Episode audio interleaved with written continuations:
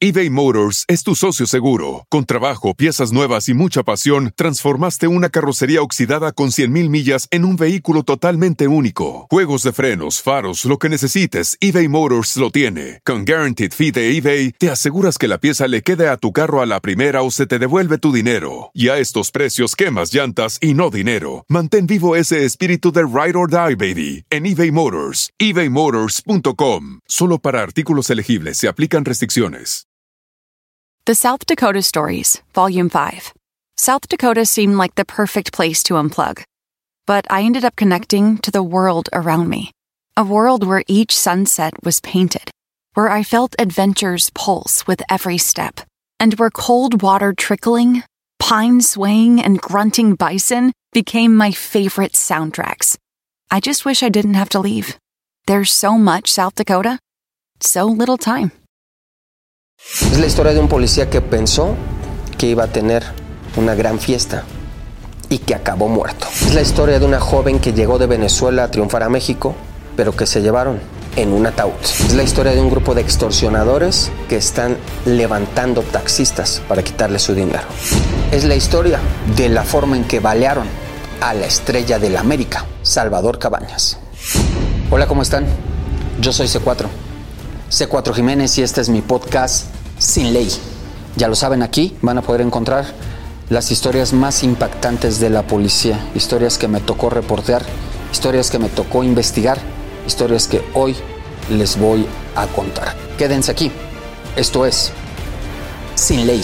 Esta es la historia de un policía que pensó que iba a pasar una gran noche con una joven que se legó en un bar, pero esta joven en realidad era una criminal que acabó asesinándolo. Vamos a platicar ahora de una modalidad de robo que comenzó hace algunos años en Ciudad de México y que últimamente se ha desatado de nueva cuenta por la facilidad con la que las ladronas consiguen ubicar y atracar a sus víctimas. Les llaman las goteras. Las goteras son grupos, antes eran de mujeres nada más, ahora se ha diversificado y también es de hombres, pero se trata de jóvenes que andan en, los bares, en los bares, en los antros, en los restaurantes, donde se vende cerveza, donde se consume mayor alcohol. Andan solas, dos, tres mujeres. Están solas tomando y están buscando a hombres que estén solos en sus mesas, que estén solos y que estén tomando. Y lo que hacen estas mujeres es acercarse a ellos, pedirles que les inviten un trago, pedirles que les inviten la cuenta. Y pues parecería todo normal. Parecía que se están ligando a alguien, parecía que están, estarían ahí platicando. Después de estar un rato conviviendo, bebiendo, bailando, tomando, lo que hacen estas mujeres es decirles a los chavos, vamos a seguir la fiesta, vámonos a un hotel y seguimos tomando en el hotel. Por supuesto, los chavos están solos, están tomando, están en la fiesta y para ellos es, ya la hicimos, vamos a seguir la fiesta con estas chavas, ya agarramos un buen fiestón. No se imaginan que van directamente a una trampa.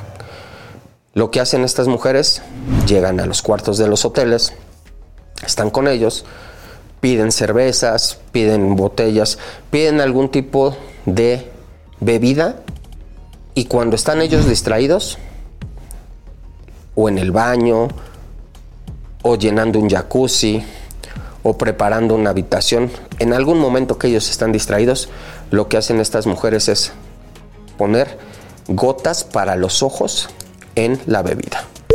Las gotas para los ojos en la bebida lo que provocan es, depende de la sustancia, depende de la cantidad, que la víctima, que quien lo ingiere, se desmaye, se quede dormido unas horas, se quede dormido hasta un día completo, pero si la cantidad es excesiva, incluso han llegado a asesinar a las personas a las que les van a robar. Y no estoy hablando ni de uno, ni de dos, ni de tres. Hay listas de más de 30 personas que han acabado sin vida precisamente por este tipo de goteras. Después de que los drogan, los chavos, por supuesto, quedan inconscientes y lo que hacen estas mujeres es robarles todo lo que pueden. Las carteras, los relojes, los anillos, las alhajas, el dinero. En algunos casos incluso se han llevado sus carros que dejan en el estacionamiento del motel. Y quienes no se llevan el carro lo que hacen es, una vez que tomaron todo, salen del cuarto y algún cómplice hombre los está esperando en un taxi afuera, en un carro afuera y escapan. Estas mujeres, por supuesto, lo que hacen al salir es decirle a la gente del hotel, nosotras ya nos tenemos que ir o yo ya me tengo que ir, pero el chavo se queda ahí solo, se va a quedar a descansar, me pide que no lo despierte, que hasta mañana por favor porque lo dejamos muy cansado.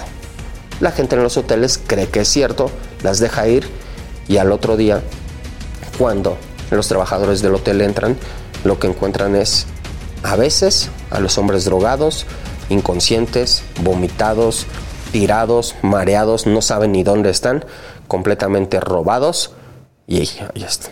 Pero a veces, a veces lo que encuentran son a personas sin vida, desnudas, tiradas en la cama, ahogadas en un jacuzzi, ahogadas en la tina, sin vida. ¿Por qué? Porque la cantidad de químico que le pusieron en sus bebidas les provocó la muerte. Y esta esta es una historia que le pasó a un policía de Hidalgo. Es un agente de la policía que llegó de allá para pasar un fin de semana aquí en la ciudad. Fue a un bar en la zona rosa. Ahí estaba. Fue a buscar pasarla bien. Y ahí se encontró precisamente con una chava. Una chava que llegó de Nesa, que le dicen la apoyo, y que forma parte de esta banda de goteras, una banda que tiene la, autoridad bien ubicada, de solamente seis mujeres, todas lideradas por otra mujer y apoyadas por dos hombres que andan en taxis, que están específicamente así, dedicadas a estar buscando hombres solitarios en los bares. La apoyo le dicen a esta mujer porque tiene sus piernas muy largas, muy, muy, muy delgadas y dicen que tiene patas de pollo, por eso le dicen la apoyo. Esta mujer la apoyó, estaba en un bar, ahí en la zona rosa con otra amiga, cuando vieron a este agente. Por supuesto no saben que él era policía, pero lo vieron ahí, estaba tomando solo, estaba tomando ahí unos tragos y la apoyo se acerca junto con otra de sus amigas y le dice que si les invita algo. Y él, estando solo, estando divirtiéndose, pues se le hace muy sencillo decirles que sí. Siguen tomando, siguen bebiendo, y en un momento ya de la madrugada el apoyo le dice que se vayan juntos a un hotel, que por qué no se van a seguir la fiesta juntos al hotel.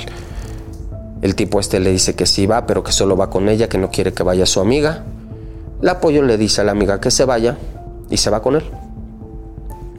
Deciden tomar un taxi y se van a un lugar que se llama Eurosuites.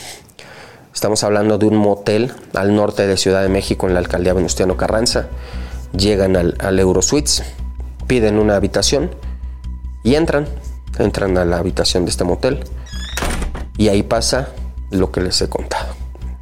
Antes de llegar allá, pasaron a una tienda de 24 horas, pasaron un Oxxo, se compraron unas cervezas, compraron una bebida que se llama Sky, Blue Sky, estaban dentro de la habitación. La escena que describe los peritos cuando encuentran el lugar es dos botellas de Blue Sky abiertas, un condón, un paquete de tres condones, de los cuales dos estaban cerrados, uno estaba abierto, el condón no lo había logrado utilizar este hombre. Las dos botellas de bebida estaban abiertas, una estaba en el piso, otra estaba en uno de los tocadores. Este hombre, al policía, la autoridad lo encuentra desnudo, con las comisuras de los labios con saliva, tirado boca arriba, con los brazos extendidos en la cama. El hombre no tenía vida, el hombre estaba ya ahí muerto. No estaban sus cosas. Estaba su cartera con sus credenciales, pero no tenía dinero. No estaban sus tarjetas, no estaba su teléfono, no estaba su reloj. Por supuesto, el apoyo tampoco estaba ahí. Cuando empiezan a investigar las autoridades, revisan las cámaras de seguridad y el apoyo se fue alrededor de las 5 de la mañana.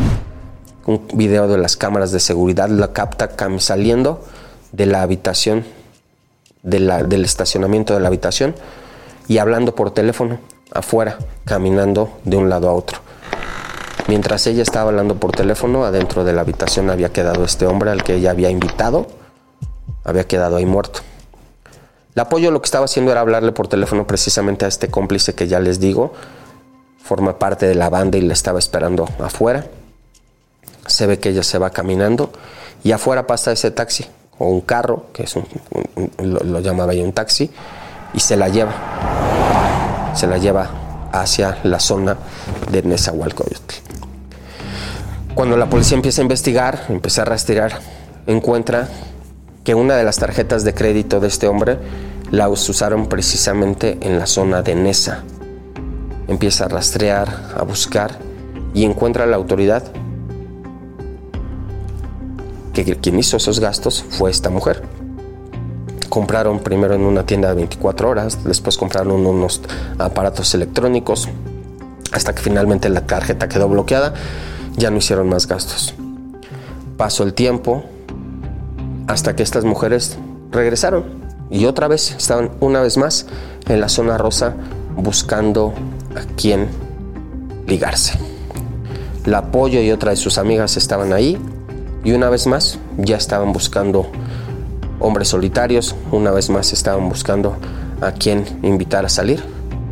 La policía de investigación la sigue y esa noche por algún motivo no logran ligarse a nadie. Las dos chavas no logran su cometido y deciden irse. La policía las tenía a la vista y decide detenerlas. Ellos hubieran preferido detenerlas con alguien, pero las detienen al final ahí, antes de que escaparan. Las encuentran con droga, las encuentran con estas gotas para los ojos y las ponen a disposición del juez. Sin embargo, para el juez, la droga que tenían no era suficiente para dejarlas en la cárcel. Las gotas para los ojos como tal no son un delito tenerlas y la investigación que tenían para ligarlas con el asesinato de este policía no estaba lo perfectamente bien sustentada. La apoyo y su amiga pasan dos días en la cárcel y como no hay más pruebas en su contra quedan en libertad. En cuanto yo doy a conocer la captura del apoyo y de su cómplice, me empiezan a llegar muchos mensajes. Mensajes a mi Twitter donde me dicen, ella trabaja con esta otra chava, ella trabaja con esta otra, la jefa de todos ellos es esta. Y todos los datos que me empiezan a llegar y que me empiezan a acercar coinciden con parte de los que tiene la autoridad y demuestran efectivamente que son toda una banda, ya les decía una banda que llega desde Nezahualcóyotl a la Ciudad de México específicamente a buscar mujeres, a buscar hombres para ligarlos. Tristemente, para cuando yo ya tenía todos estos datos y que se los pude acercar a la autoridad, el caso ya se les había caído de nueva cuenta, la fiscalía está buscando detenerlas. Ellas, por supuesto, ya se escondieron, ya se cambiaron de casa, ya no están al alcance todavía de la autoridad. La policía cree que vuelvan a volver a actuar, sobre todo porque es la forma en la que han operado durante años y sobre todo porque no tienen otra forma de, hacerse de dinero. No han estudiado, no saben trabajar, su única forma de vivir ha sido esa, engañar drogar y robar. Sin embargo, hasta ahora, este policía quedó muerto. Las autoridades los ligan con más robos, pero la apoya, la apoyo, su cómplice y sus amigas, hasta hoy esas goteras continúan sin eBay Motors es tu socio seguro. Con trabajo, piezas nuevas y mucha pasión, transformaste una carrocería oxidada con 100.000 millas en un vehículo totalmente único. Juegos de frenos, faros, lo que necesites, eBay Motors lo tiene. Con Guaranteed Fee de eBay, te aseguras que la pieza le quede a tu carro a la primera o se te devuelve tu dinero. Y a estos precios, quemas llantas y no dinero. Mantén vivo ese espíritu de Ride or Die, baby, en eBay Motors. ebaymotors.com. Solo para artículos elegibles se aplican restricciones. The South Dakota Stories, Volume 7. My trip to South Dakota was the best summer ever. Now I don't need to go to Mars because I've been to the Badlands. And I caught a bigger walleye than Dad when we went to the Missouri River. Then I rode my bike through these huge rocks called needles. Ooh, I also saw my first herd of bison, even a fuzzy furry baby one. I can't wait to go back and see more. There's so much South Dakota, so little time. Es la historia de Kenny Finol, una joven venezolana que esperaba triunfar en México, pero que aquí conoció a un novio criminal que la regresó a su casa en una caja de madera. Esta historia de la, vamos de la que vamos a platicar ahora es la de Kenny Finol. Era una joven venezolana que llegó a México con la intención de ser modelo, con la intención de ser actriz y que al final se la tuvieron que llevar a su casa en una caja de madera muerta. Kenny Finol era una niña rubia, apenas pasaba de los 20 años y comenzó como muchas jóvenes venezolanas que llegan aquí a trabajar como acompañante, como escort. Empezó a anunciarse en un portal que se llamaba Zona Divas y en su mundo de acompañante y en su mundo de la noche le encantaba salir los fines de semana de antros, los fines de semana de fiestas y en, una de tantas salidas conoció a un tipo que se llama Brian Miranda. Brian Miranda lo conocían, lo conocen como el Pozoles. El Pozoles de la Unión.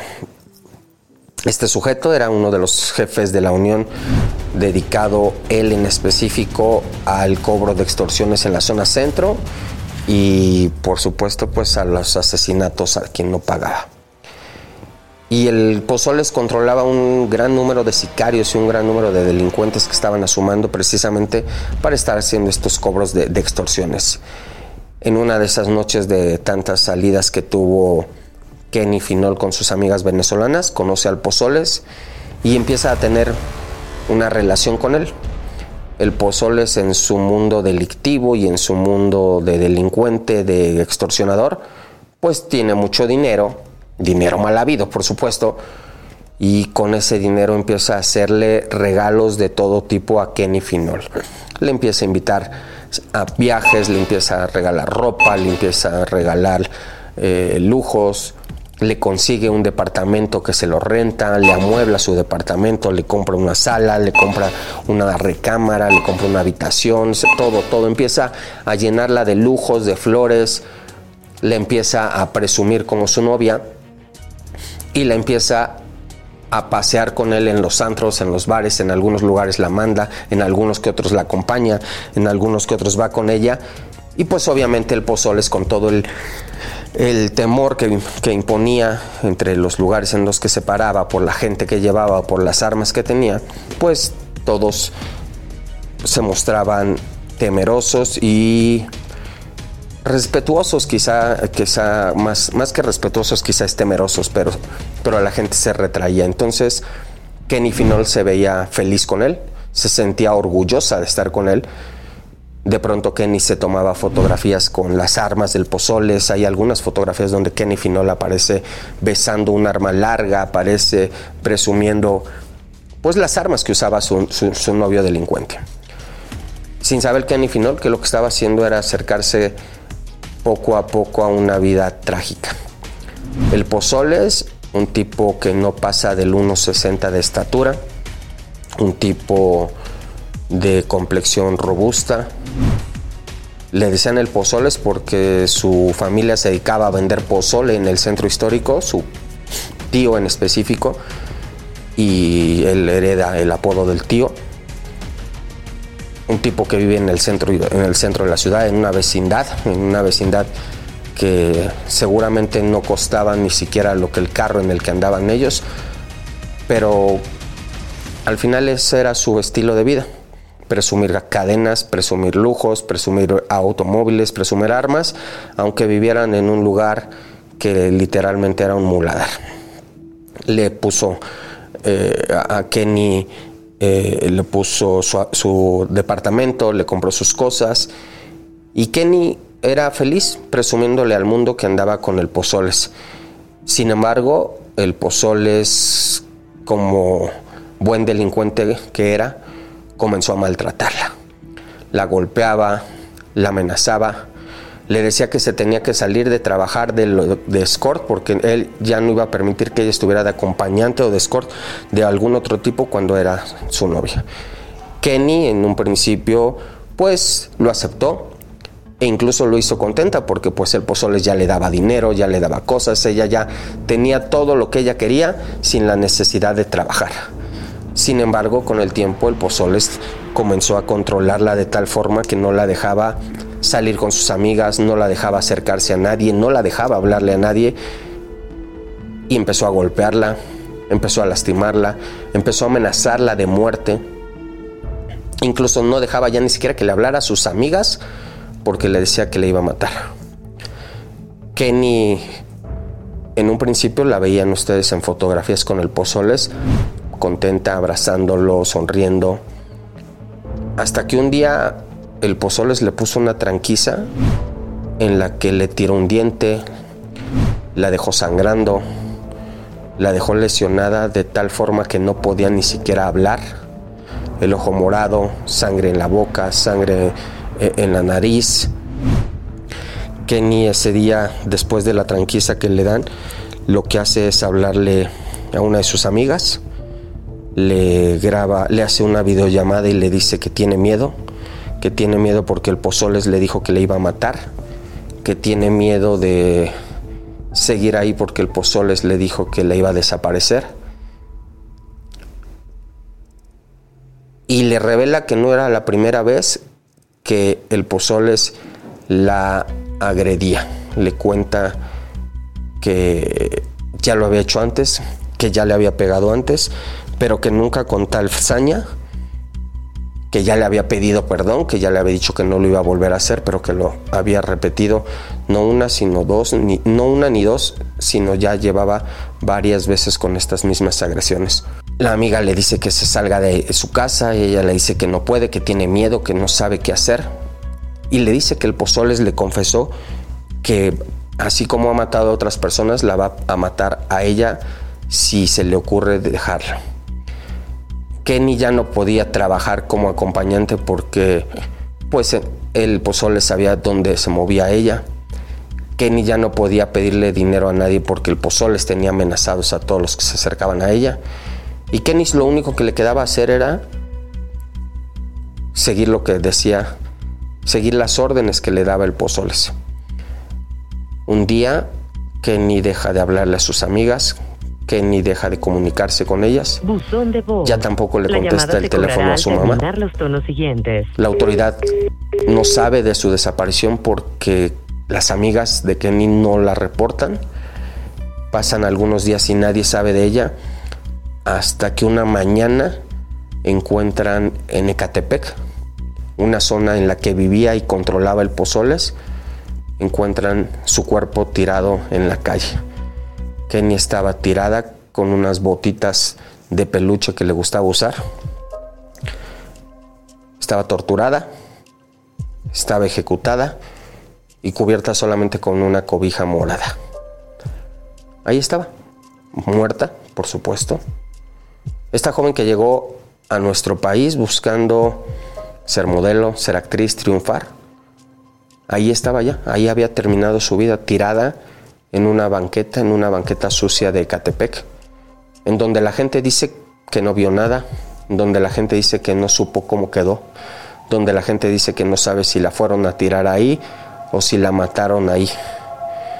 La autoridad se supone que estaba investigando, la autoridad y todas las personas cercanas a Kenny, por supuesto, que sospechaban y señalaban siempre en una misma dirección. El Pozoles era el responsable de este asesinato. Pero en ese momento no hubo avance de la investigación. La familia de Kenny tuvo que buscar cómo llevarse su cuerpo. Esa señora que quería tanto a su niña y que decía que era su muñequita, tuvo que llevarse el cuerpo de su hija en una caja de madera tuvieron que velarla y tuvieron que enterrarla allá en Venezuela. Y aquí en México las investigaciones se supone, se supone, insisto, que las estaba realizando la autoridad. Y se supone, digo, porque pasaron meses y meses y meses y nunca hubo un gran avance. Una tarde, una noche, perdón, en Catepec precisamente, meses después de este crimen, la Policía Federal detiene al Pozoles. Lo detiene vendiendo drogas después de que estaba en un antro ahí en esa zona de Catepec donde ya les decía yo controlaba él. El pozole se pone a llorar cuando lo detienen, a pesar de que él se decía muy malo y de que él se decía el criminal y amenazador y golpeador y todo, él se pone a llorar al ser detenido. Lo encierran en el reclusorio Nesa Bordo, acusado de tráfico de droga, pero relacionado con el asesinato de Kenny, no lo acusan. Pasan los meses y la Fiscalía del Estado de México no logra obtener pruebas para vincularlo con el crimen de Kenny. A pesar de los videos que existían, a pesar de las amenazas que existían, a pesar de lo que Kenny había reportado antes de ser asesinada, a pesar de que todo mundo sabía que el Pozoles era la persona, la única persona con la que Kenny ya estaba, la fiscalía no encuentra ninguna prueba en contra de este sujeto. Pasa él dos años en la cárcel por drogas, acusado de tráfico de drogas, pero no por el asesinato de Kenny. Por el asesinato de Kenny no le encontraron, no sé si no quisieron, no sé si no pudieron, no sé si no les interesó, pero no encontraron nunca nada que la relacionara, nada que lo relacionara con este crimen. El Pozoles finalmente sale de la cárcel después de cumplir su sentencia por droga, queda en libertad y el tiempo sigue. Y Kenny en Venezuela sepultada. La investigación se suponía que continuaba e insisto, otra vez se suponía que continuaba. Porque hace unos meses la policía de la Ciudad de México detuvo una vez más al Pozoles. Y lo detuvo otra vez con una joven venezolana. Otra vez con una joven que llegó de Venezuela con esa misma idea.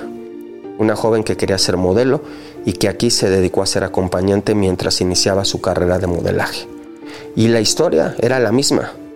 El Pozoles la conoció en un antro, el Pozoles empezó a comprarle cosas, el Pozoles comenzó a pagarle viajes y el Pozoles comenzó a enamorarla hasta que se hizo su novio.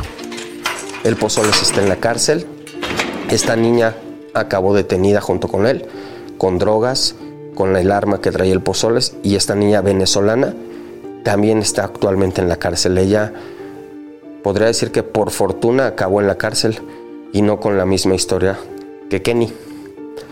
Hoy el Pozoles está encerrado en una prisión de la Ciudad de México, acusado otra vez de tráfico de drogas, otra vez de portación de armas, pero de nueva cuenta no lo han acusado del asesinato de Kenny.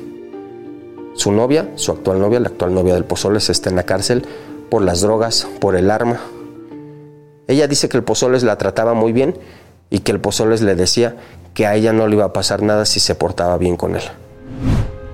Kenny está sepultada en Venezuela y su crimen, el crimen de esta joven que pensaba llegar a ser una gran modelo y que acabó regresándose a su país en una caja en una caja de madera. Ese crimen continúa sin ley. Es la historia de un grupo de taxistas que tristemente los están secuestrando, los están torturando, los están grabando, que mandan los videos a su familia para quitarles su dinero.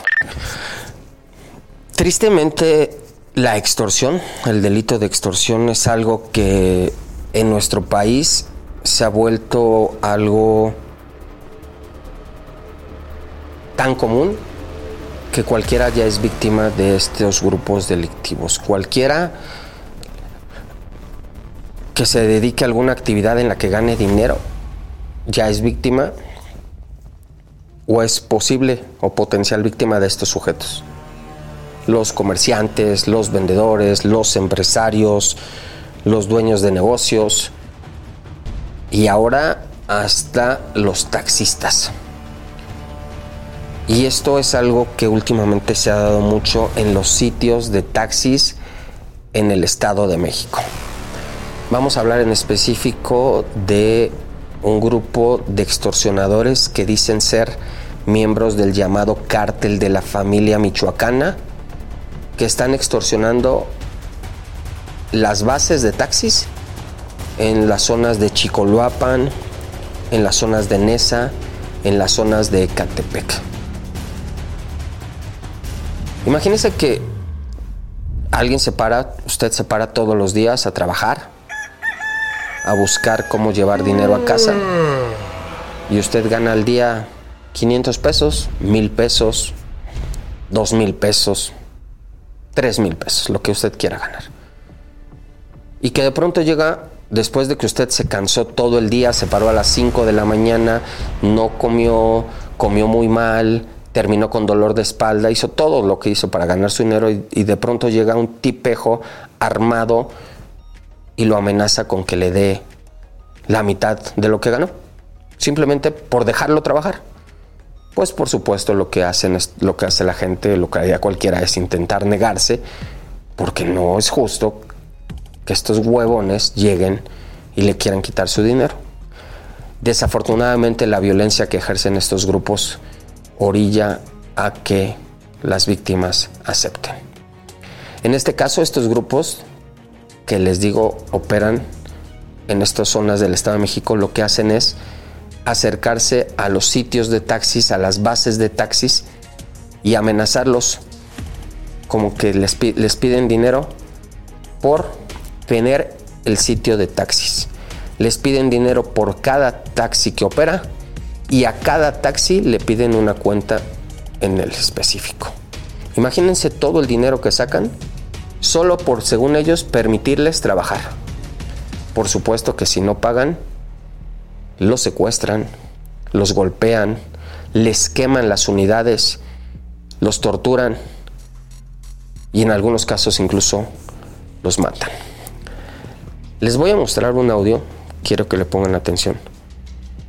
Es un audio que se grabó o que grabaron estos delincuentes precisamente de una de sus víctimas. Un taxista al que secuestraron, un taxista al que se llevaron, al que grabaron para presionar a su familia para que dieran el dinero en la base de taxis. Martes 28 de noviembre a la una de la tarde me encuentro bien.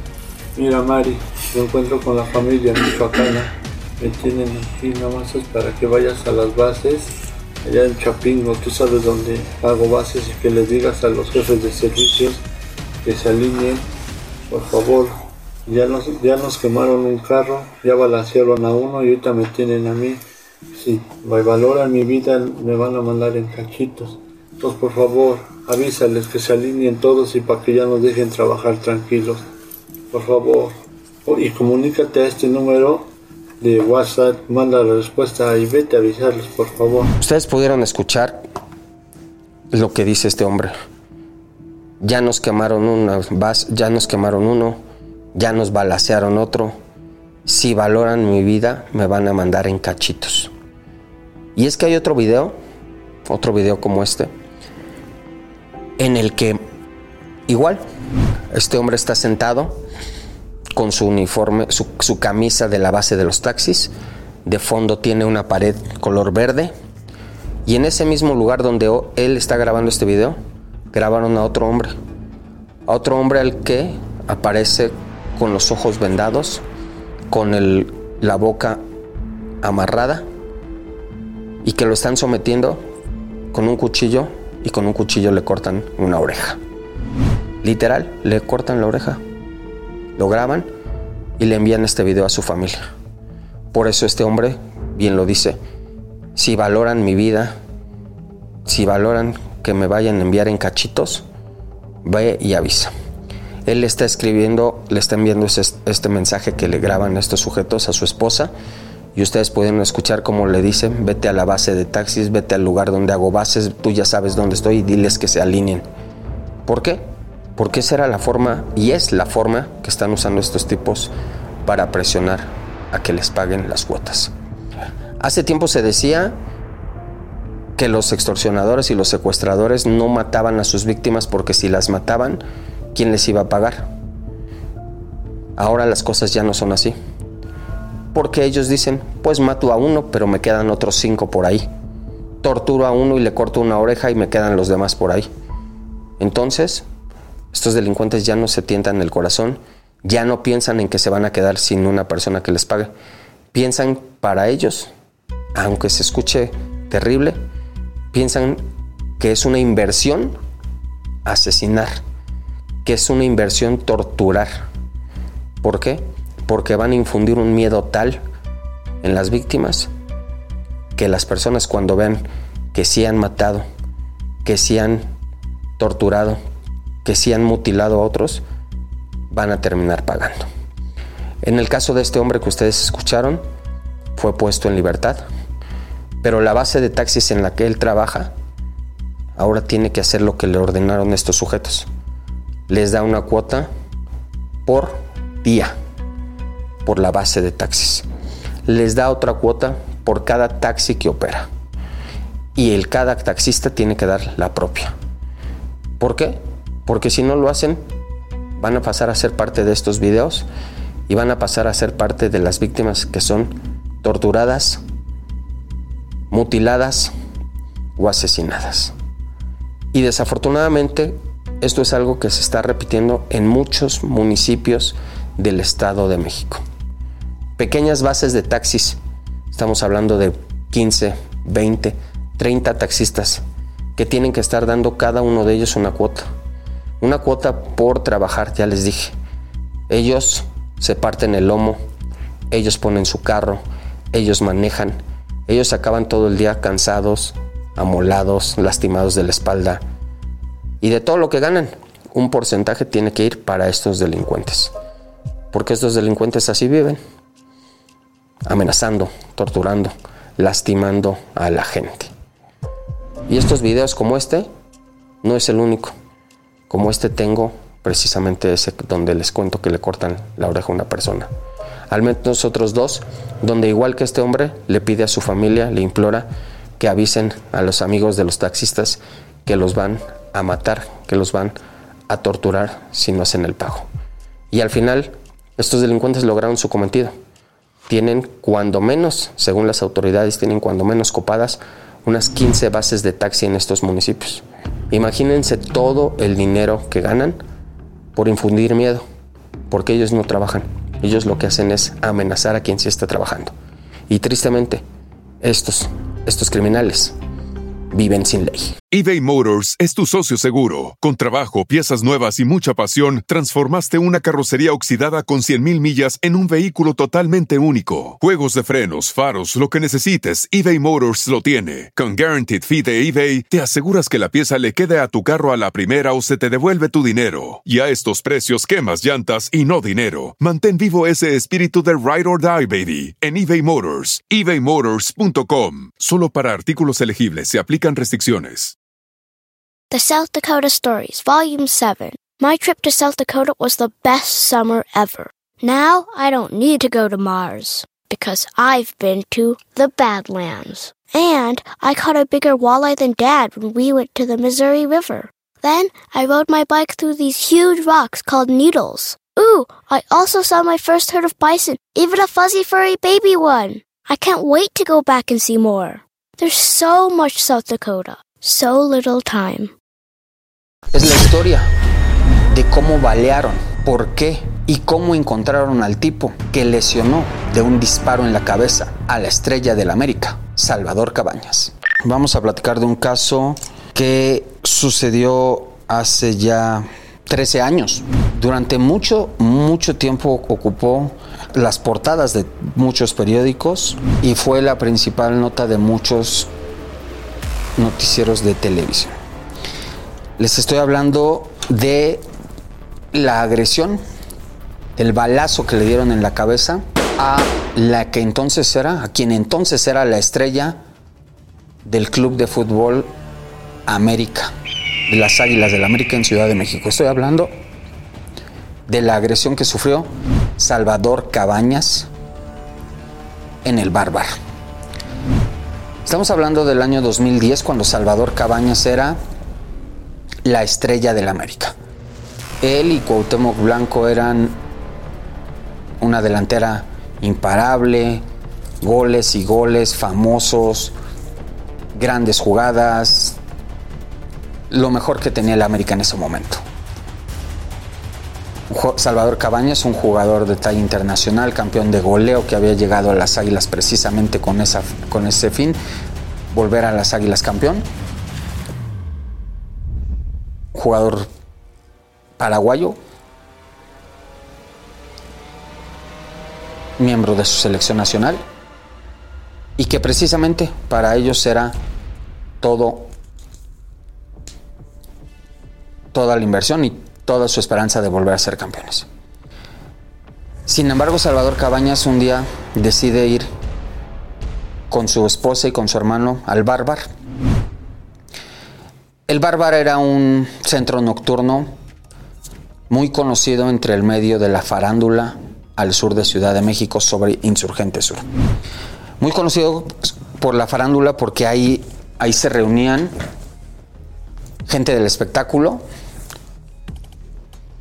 pero del espectáculo a nivel incluso internacional. Llegó a ir Bon Jovi, llegó, llegaron a ir ahí los, algunos de los hijos de Carlos Slim, algunos de los hijos de Carlos Salinas, iban actrices, iban actores, iban futbolistas, pero también iban delincuentes. Delincuentes poderosos de gran poder adquisitivo, con bastante dinero, jefes de grupos de narcotraficantes. Y por eso había esa cercanía entre ellos, entre gente del narco, gente del grupo, de los grupos delictivos, pero también gente de la farándula, gente del espectáculo, gente del fútbol la selección nacional andaba por ahí, gente de la América, del Cruz Azul, de los Pumas. Un lugar al que no cualquiera podría entrar. Un lugar que para pasar tenías que conocer a el gerente, a los dueños o ser una estrella reconocida para que te permitieran la entrada. Y ese día ese día fue Salvador Cabañas con su hermano y con su esposa. Y allá dentro del lugar estaban, una vez más, gente famosa, modelos y también delincuentes. Entre esos delincuentes estaba un tipo al que se llama, José Jorge Valderas Garza.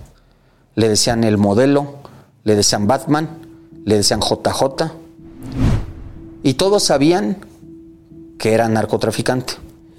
No sabían muchos de qué, no sabían muchos con quién, no sabían muchos en qué grupo estaba, pero todos sabían que era narcotraficante.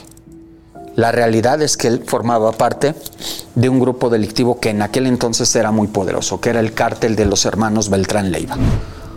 Unos hermanos que llegaron desde Sinaloa para controlar el narco en distintas partes del país. Controlaban el narco en Morelos, en Guerrero y por supuesto en Ciudad de México tenían bastante, bastante control. José Jorge Valderas Garza era jefe de una célula de distribuidores cercano, muy cercano a la Barbie, la Barbie que en ese entonces era el jefe de sicarios de los Beltrán Leiva. Y él controlaba el tráfico de drogas en los límites entre la Ciudad de México y el Estado de México. Ahí estaba él, en el mismo lugar en el que estaba Salvador Cabañas, la estrella de la América. Según lo que pude conocer desde aquel entonces que, supe de este caso, que comencé a hacer las indagatorias y acercarme a la gente que estaba haciendo las investigaciones, ese día el JJ sube al baño, al igual que Salvador Cabañas. Salvador Cabañas entra al baño, el JJ entra al baño, Afuera del baño se queda un acompañante del JJ que es un tipo que le decían el contador. El contador era precisamente quien hacía el registro de las cuentas, de los números de las drogas que vendían estos sujetos. Y se queda el contador afuera del baño acompañado de una mujer, una joven colombiana que estaba con ellos, que había ido ahí con algunos amigos, porque además en el lugar, ya les dije, se reunían modelos, se reunían chicas que se dedicaban al modelaje, a la actuación, al baile, y esta Diana era parte de ellas, era una joven, una joven cubana que estaba con el contador. Ellos se quedan allá afuera, Salvador Cabañas entra al baño, el JJ entra al baño, y lo que relata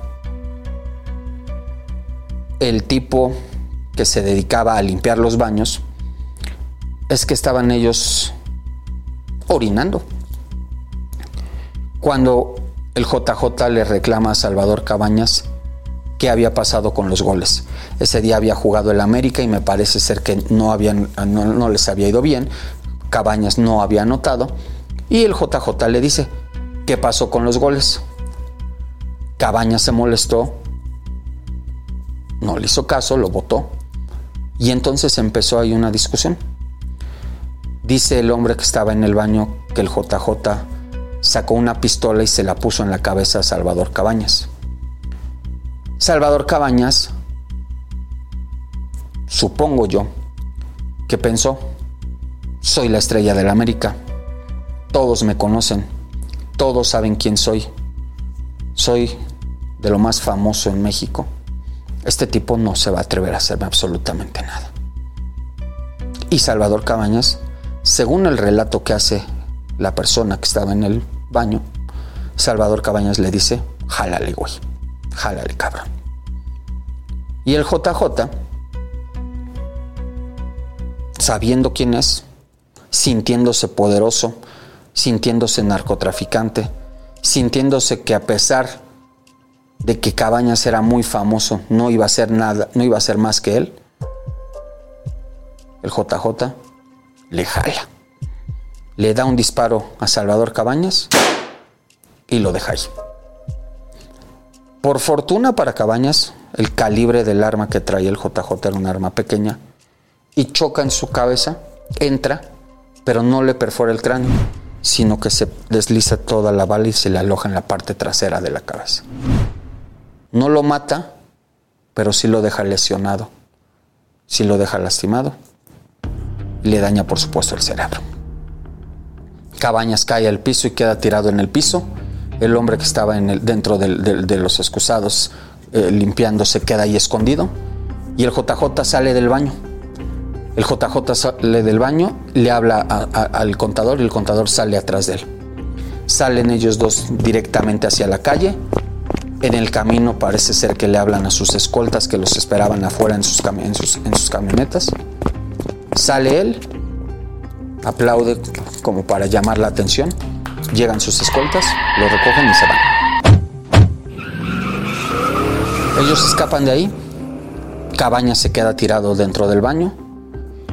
Entra el personal de seguridad y encuentra a Cabañas ahí, tirado en el piso. Llegan paramédicos.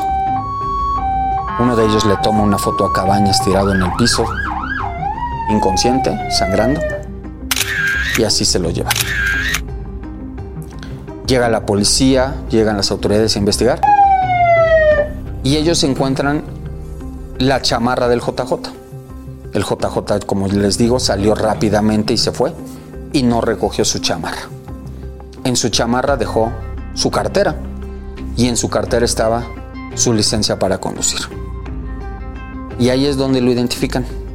Encuentran quién era, encuentran su rostro, encuentran su nombre y comienzan a buscarlo. Una cacería impresionante. La autoridad tenía que detener al agresor de Salvador Cabañas.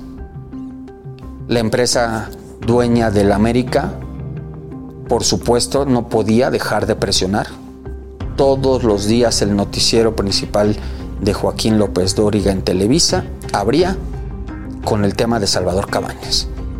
Ya pasaron dos días, ya pasaron tres días, ya pasó una semana, ya pasaron dos semanas y la policía no detiene al agresor de Salvador Cabañas.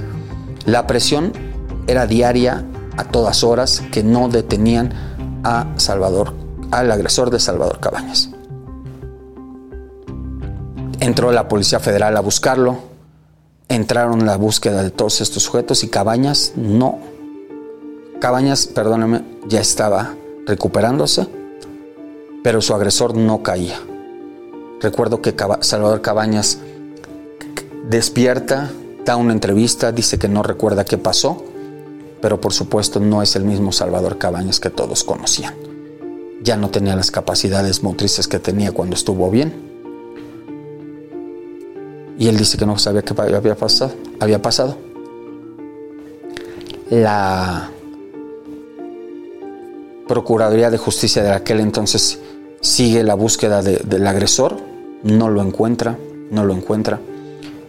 Empieza a haber especulaciones, encuentran una manta colgada en un puente de Periférico Sur en la que decía que Salvador Cabañas sabía que eso se lo había mandado a hacer la Barbie porque él se había metido con una de sus novias y que eso se había ganado.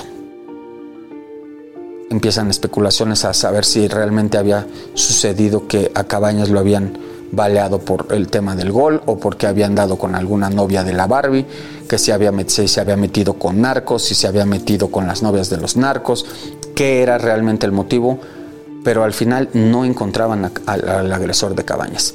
Ya tenían su foto, ya tenían su nombre, ya sabían quién era, ya sabían las identidades que tenía, ya sabían que se dedicaba a vender droga. Incluso encuentran a quien lo escoltaba aquella noche, que eran, resulta que eran policías del Estado de México, que él había contratado para su seguridad personal. Les cuentan a dónde lo fueron a dejar, encuentran la casa donde lo fueron a dejar esa noche y él por supuesto ya no estaba ahí. La policía catea casas en la Ciudad de México, en el Estado de México, en Morelos, pero este tipo no aparecía, no aparecía por ningún lado, a pesar de que era el hombre más buscado en todo el país. Su foto se dio a conocer en todas las plataformas que había en aquel entonces. No estaba, por supuesto, tan fuerte Twitter, no estaban, por supuesto, tan fuertes las redes sociales, pero ya, ya, se, ya se daba a conocer.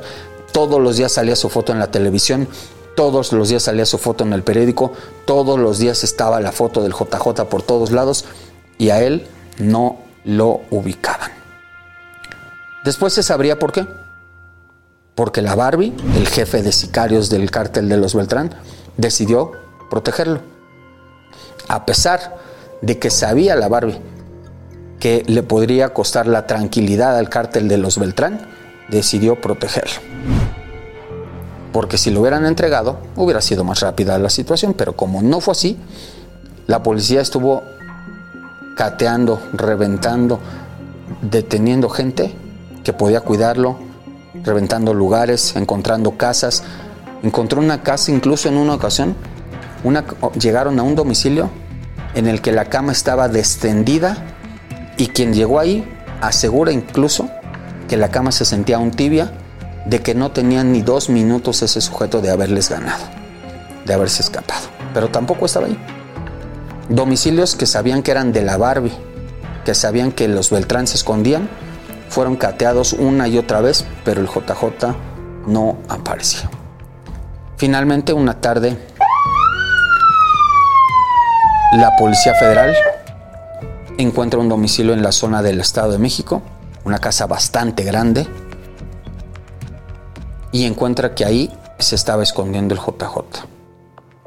Catean el lugar y lo encuentran. Lo encuentran con una modelo colombiana. Como ya les dije, la cercanía entre modelos narcotraficantes, artistas, era muy común y precisamente lo encuentran escondido con esta mujer. Esta mujer que había sido incluso, había ganado un concurso de belleza en Colombia aquí estaba viviendo con él y con otros cómplices y encuentran que a pesar y descubren que a pesar de que era el hombre más buscado, él continuó distribuyendo droga. Incluso él confiesa que después de lo de Cabañas le empezó a ir mucho mejor en la venta de drogas. ¿Por qué? Porque se había hecho famoso, porque se había hecho más poderoso y porque dice él hasta me admiraban más porque le había metido sus balazos a Cabañas y la policía no me encontraba. Al final el tipo es detenido, es presentado y uno pensaría que cuando un delincuente de este nivel cae, estaría arrepentido, estaría sometido. Y si ustedes vieran las fotos, si ustedes hubieran visto la imagen que me tocó ver en aquel entonces cuando lo presentaron, él salió con la quijada arriba, con la frente en alto, parecía orgulloso de mostrarse ante la cámara. En aquel entonces dio un par de entrevistas para gente de televisión y él se veía así, se mostraba así y se sentía orgulloso.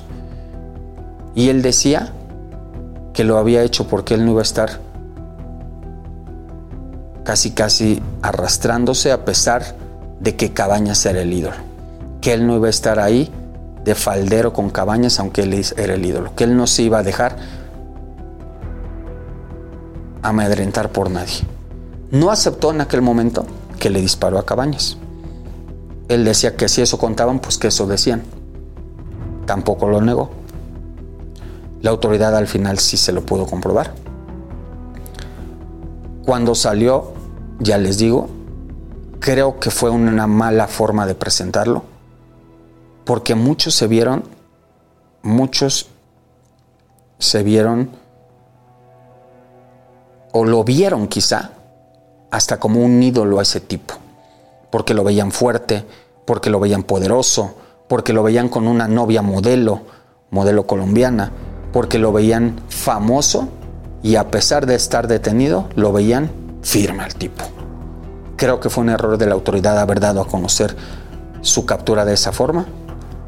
Y la autoridad creo que se dio cuenta, tan es así que días después, cuando muestran su traslado a la cárcel, ya lo pasan esposado, agachado, rapado por completo, le quitaron la barba, le quitaron el cabello que traía ya medio largo en aquel entonces, le quitaron su ropa de marca y le pusieron un uniforme gris, o beige me parece, como un delincuente, como el delincuente que tiene que mostrarse sometido ya por la autoridad.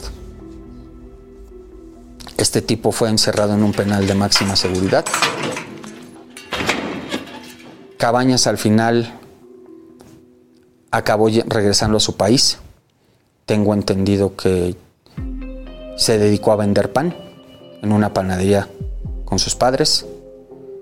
Después de que era el famoso, el poderoso goleador de las Águilas del la América, se vivía ahora de vender en una panadería. Tengo entendido que su esposa lo dejó, que su esposa, dicen, que lo engañó con su abogado y que se hicieron, que se quedaron juntos ellos las cosas que tenía él. Al final él está allá. Y el JJ, ese tipo que lo agredió, ese tipo que se sentía poderoso, que fue muy poderoso en su momento, que se hizo famoso y que le fue mucho mejor en el negocio de las drogas después de esta situación, al final acabó en la cárcel. Por fortuna este tipo este narcotraficante no se quedó sin ley. Hasta aquí llegamos el día de hoy con estas historias. Nos vemos la próxima semana. No dejen de escucharnos en todas las plataformas. Yo soy C4, C4 Jiménez y esto fue Sin Ley.